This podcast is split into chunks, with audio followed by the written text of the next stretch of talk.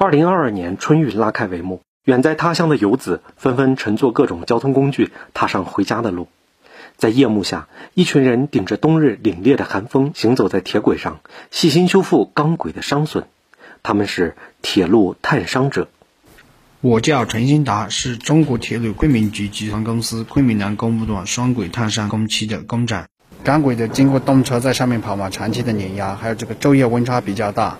钢轨里面就会产生一定的伤损，还有一些小的裂纹。我们在伤损没有更恶化的情形下嘛，我们就让这些伤损轨提前下道，保证列车运行的安全。探伤小车自重五百公斤，每次作业都需要快速组装。中国铁路昆明局集团公司昆明南公务段双轨探伤工区工长陈兴达。在作业过程中需要非常专注，虽然探伤车速度不快，但是可以波形不一闪而过。我们值机人员要时刻盯着屏幕，一刻不放松。我们以前用那个 GT 杠二加推行的时候，每天就是步行六到七公里。然后现在我们用这个双轨探伤仪探伤，每天晚上可以探三十公里左右。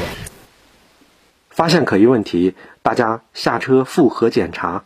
就这样，日复一日，年复一年。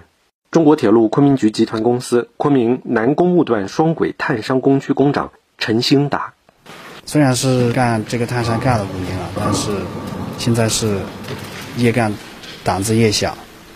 虽然是一个小的隐患嘛，它可能会影响到成千上万的旅客的安全。干我们这个工作最重要的是有责任心和耐心。我们是安全的第一道防线，确保铁路健康是我们的职责。这就是我们旅行生活，有诗和远方，更有责任和担当。新华社记者孙敏昆明报道。